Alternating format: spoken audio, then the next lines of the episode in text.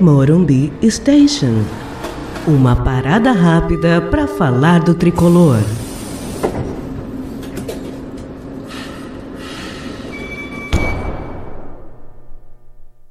Olá, torcida tricolor. Após três derrotas seguidas e a segunda eliminação no ano, na primeira fase de uma competição, essa parada não será tão rápida assim. Em razão disso, peço a você, que acompanhou o teaser no Twitter, que acompanhe o episódio completo no SoundCloud, no Spotify, no iTunes ou através dos canais do YouTube dos parceiros do Monumbi Station, o SPFcast e a Rádio São Paulo Digital. No último episódio comentávamos dos perigos que o Bahia representava para o São Paulo e que os erros cometidos na pré-Libertadores tinham que servir de aprendizado para não serem cometidos novamente. Porém, lamentavelmente, o São Paulo mostrou que não aprendeu nada com os erros e foi eliminado mais uma vez, deixando seu torcedor muito envergonhado. Falando um pouco do jogo, Cuca montou o time muito mal. Montou o time como vem montando nas últimas partidas em que o time não vem rendendo nada. Manteve o esquema com pontas abertos, sacou o Pato, o jogador que mais finalizava das últimas partidas, e insistiu com jogadores que têm estado numa péssima fase. Exemplo de Reinaldo e Everton, absolutamente improdutivos. O resultado disso foi que o São Paulo passou 45 minutos sem chutar uma bola ao gol. O São Paulo só foi ter uma chance real no último lance do primeiro tempo, quando a Arboleda cabeceou a bola para fora na cobrança de escanteio. A necessidade de mudança no intervalo era clara. Era preciso fazer uma dupla mudança no intervalo para que o São Paulo já voltasse ajeitado. Como tinha perdido o jogo de ida, o São Paulo tinha que sacar um dos volantes e já colocar Igor em campo e também colocar Pato no lugar de Everton. Cuca só fez essa última alteração e o São Paulo logo de cara começou a produzir um pouco melhor no segundo tempo. Só que antes mesmo que esse crescimento pudesse render frutos, o Bahia aproveitou um contra-ataque nas costas largas de Reinaldo, onde sempre tem espaço, e, na infelicidade de Arboleda, fez o gol que aniquilou com as chances do São Paulo. E só então Cuca fez a mudança no meio. Tarde demais. São Paulo eliminado mais uma vez. Mas o fato é que falar taticamente do São Paulo é enxugar gelo. Faça necessária uma reflexão sobre as causas e efeitos. Vamos a ela. Para este episódio não ficar interminável, nem vou tratar aqui do terceiro mandato de Juvenal Juvencio, que perpetuou essas figuras que permanecem até hoje no poder. Falar da nefasta administração Aidar também tornaria o episódio interminável. O fato é que Leco chegou ao poder apoiado por muita gente que hoje tenta tirar o corpo fora. Numa votação apertada, venceu Pimenta, que além de muito mal assessorado na campanha, se cercou de gente muito ruim também. A grande bandeira de Leco era acertar as finanças do clube e aprovar o novo estatuto, com a promessa de profissionalização da gestão do clube através da criação do conselho de administração. Logo no primeiro ano do seu mandato, Leco traiu a confiança de Rogério Ceni, de quem se utilizou para chegar ao poder, e liquidou o time do São Paulo, visando fazer caixa e cumprir aquela promessa de que colocaria as finanças do clube em ordem. Horas, vendeu todos os jogadores de qualidade. Não haveria mesmo como não fazer dinheiro. Vendeu David Neres, que com oito partidas conseguiu mudar o patamar daquele time. Vendeu Luiz Araújo. Vendeu Thiago Mendes. E tantos outros.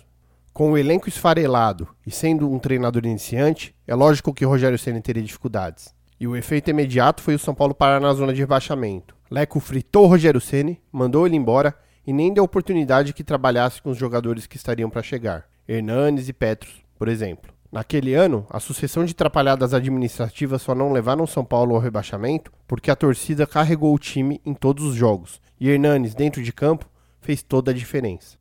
Posteriormente, a alteração estatutária prometida na campanha de criação do Conselho de Administração foi implementada, mas o problema é que a implementação foi para inglês ver. No Conselho de Administração foram acomodadas figuras que participaram de todos os momentos ruins do São Paulo desde o terceiro mandato de Juvenal.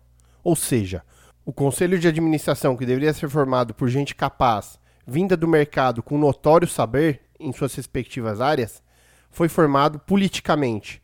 E isso acabou com as pretensões do São Paulo de que este órgão novo, recém-criado, mudasse a forma como São Paulo era gerido. O Conselho de Administração, que era para ser um órgão de orientação de gestão, virou um mero avalizador das decisões do presidente. E os efeitos disso foi que a centralização do poder permaneceu. Como a situação era insustentável para Vinícius Pinotti, diretor de futebol à época, Raí, que parecia ser a figura mais lúcida no conselho de administração, acabou sendo nomeado diretor de futebol. Sua apresentação no cargo pareceu animadora. Demonstrou naquela primeira entrevista firmeza de propósitos, de se ter carta branca para tomar as decisões em relação ao futebol do São Paulo. prometeu mudança de rumos e deu a entender que saberia como fazer. Claro que tinha o benefício da dúvida. Foi um ídolo do São Paulo dentro de campo, é uma pessoa que teve uma bagagem no esporte muito grande e apresentava, se não uma experiência anterior como administrador no futebol, uma experiência anterior como administrador na sua fundação Gol de Letra. Aos poucos, porém, foi tomando decisões erradas. Nas contratações, mais errou do que acertou. E o fato é que o São Paulo gastou muito dinheiro com jogadores que, ao final, não jogariam por lesões, seriam emprestados com salários pagos pelo São Paulo ou até seriam cedidos sem custo para outros times, como foi o caso de Diego Souza. Rai acertou ao contratar Aguirre e errou ao demiti-lo faltando cinco rodadas para o final do Brasileirão. Horas, tinha que ter dado a oportunidade do treinador de terminar o trabalho, e aí sim poderia analisar o que queria para o ano seguinte. Colocou o São Paulo em risco de não se classificar diretamente para a Libertadores. Não que o risco já não existisse, pois o desempenho do São Paulo no segundo turno do Campeonato Brasileiro de 2018 era pífio, e tudo indicava que se continuasse da mesma forma, seria o que poderia ocorrer.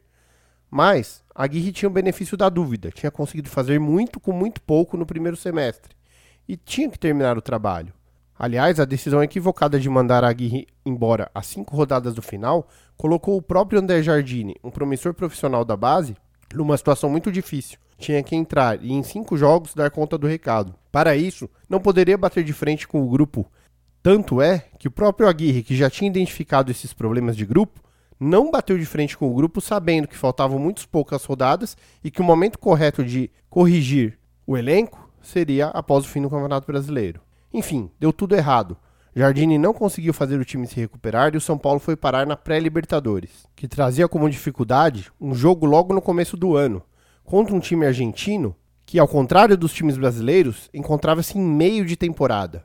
O São Paulo não teria tempo para se preparar para fazer reformulação de elenco Fruto dessa necessidade criada, o São Paulo se mexeu e no final do ano contratou quatro jogadores: Thiago Volpe, Birubiru, Hernandes e Pablo. O acerto na contratação de Hernanes e Volpe dispensa comentários. Hernanes pelo ídolo que é, pelo que já fez pelo São Paulo, e Volpe porque os goleiros que jogaram em 2018 não deram conta do recado. Pablo parecia uma contratação tecnicamente perfeita, e Birubiru parecia fazer sentido diante das características que tinha. O que não sabíamos na época é que tanto Pablo quanto Birubiru tinham questões de saúde que não foram bem observadas pelo clube, e hoje o São Paulo paga o preço. Enquanto Pablo, que já mostrou que veio, faz muita falta, não temos nem condições de avaliar Birubiru. Afinal, só jogou algumas vezes e ficou doente a maior parte do tempo. Aliás, do ano passado para esse também tivemos dois problemas de jogadores que se envolveram com drogas. E não sabemos se esses jogadores já tinham um histórico pregresso. Ou seja, o São Paulo não faz exame toxicológico ao contratar e tem se exposto ao risco de jogar com jogadores dopados, o que pode prejudicar muito o clube. O mau trabalho de Jardine no Campeonato Paulista também comprometeu o ano, e até hoje não sabemos se ele não teve respaldo para botar em prática suas convicções ou se ele, pelo ambiente do grupo, teve medo de colocá-las em prática. O fato é que a direção não teve uma atuação mais forte próprio Mancini, que assumiu o time provisoriamente após, poderia ter tido um papel mais forte de deixar Jardine mais à vontade para fazer as mudanças que desejava. Tanto é assim que só com Mancini, jovens que há muito tempo pediam passagem tiveram suas oportunidades e deram uma melhorada significativa no time, levando o São Paulo à final do Campeonato Paulista. Nesse interim, também chegaram Cuca, Vitor Bueno e Tietê. E o fato é que Cuca ainda não conseguiu dar sua cara ao time e parece mais perdido até do que o próprio Mancini, que já estava frequentando o ambiente há mais tempo. Enfim, a sucessão e o modo que o comando foi trocado inúmeras vezes mostra que tem muita coisa errada no São Paulo. É preciso dar tempo para Cuca trabalhar e montar o elenco a seu caráter. Mais uma troca de comando nesse momento seria desastrosa. E também não há tantas opções no mercado interessantes. Por mais que Cuca tenha falado na entrevista de ontem, após o jogo, que alterações profundas no elenco ocorrerão, é nítido que os problemas do São Paulo vão para muito além disso. Leco não tem competência nem liderança necessárias para conduzir o processo de reforma estrutural que o São Paulo necessita. E infelizmente, Raí também não tem se mostrado capaz. Nos cursos e congressos de gestão esportiva que participo, o São Paulo é um mau exemplo cômico para tudo. Profissionais que trabalham em diversas equipes pelo país, com os quais tive contato, demonstram nítida convicção que no momento estruturalmente estão anos-luz à frente do São Paulo E estão mesmo, não é soberba nem desdém, é fato. Não há um departamento sequer no clube para o qual o São Paulino olhe com orgulho. A São Paulo TV talvez seja uma exceção honrosa. Claro que a formação de atletas é uma fonte de renda para todo e qualquer clube bem estruturado, mas no São Paulo a formação de atletas tem sua finalidade deturpada. O São Paulo forma visando exclusivamente exportar e não usar e ganhar. Tem se comportado nos últimos anos como uma mera incubadora de jogadores. O São Paulo hoje é uma espécie de Red Bull com grife. Exemplo claro disso é o fato de São Paulo não ter conseguido segurar Anthony para jogar esse segundo jogo contra o Bahia por mais que sejam legítimas as aspirações do jogador de defender a seleção brasileira, tinha que ser demonstrado a ele que nesse momento era imprescindível que estivesse à disposição de Cuca para esse segundo jogo, nem que fosse para ficar no banco. O jogador que foi formado e recebe religiosamente o salário do São Paulo não poderia estar à disposição da seleção no momento em que o São Paulo disputava vaga num torneio que, além de ser inédito, poderia render muito dinheiro. A condução da direção neste caso foi uma vergonha. Como já disse anteriormente, o São Paulo sequer consegue aprender com seus erros. Não teve Luan na pré-Libertadores e se deu mal. Repetiu o erro agora com Anthony. A competitividade no âmbito esportivo está há muito tempo renegada pelo São Paulo. Enquanto outras equipes contratam visando fortalecer seus times para ganhar títulos e com isso ganhar com premiação, maior valor de exposição e melhor negociação de seus direitos de transmissões, o São Paulo vai ficando para trás. Enquanto outras equipes pensam seus estádios ou arenas como unidades de negócio autônomas e incrementam os serviços nesses locais para que os locais tenham público constante, até mesmo nos dias em que não há jogos, o São Paulo subutiliza o gigante Morumbi, deixando de fazer as modernizações internas necessárias. Não é o caso de mexer com arquitetura e etc. Mas há muito que é possível fazer dentro do estádio para torná-lo um lugar de frequência constante por todos os São Paulinos. Isso geraria receita, maior valor para os camarotes existentes no local e até faturamento com recebimento de eventos corporativos. Nada disso é pensado. O São Paulo tem ficado para trás também no valor de patrocínio na sua camisa. E hoje, embora temos um patrocinador muito engajado, que é o Banco Inter, a verdade é que o São Paulo fatura como um clube médio. Em relação ao valor dos direitos de transmissão, também estamos ficando muito para trás.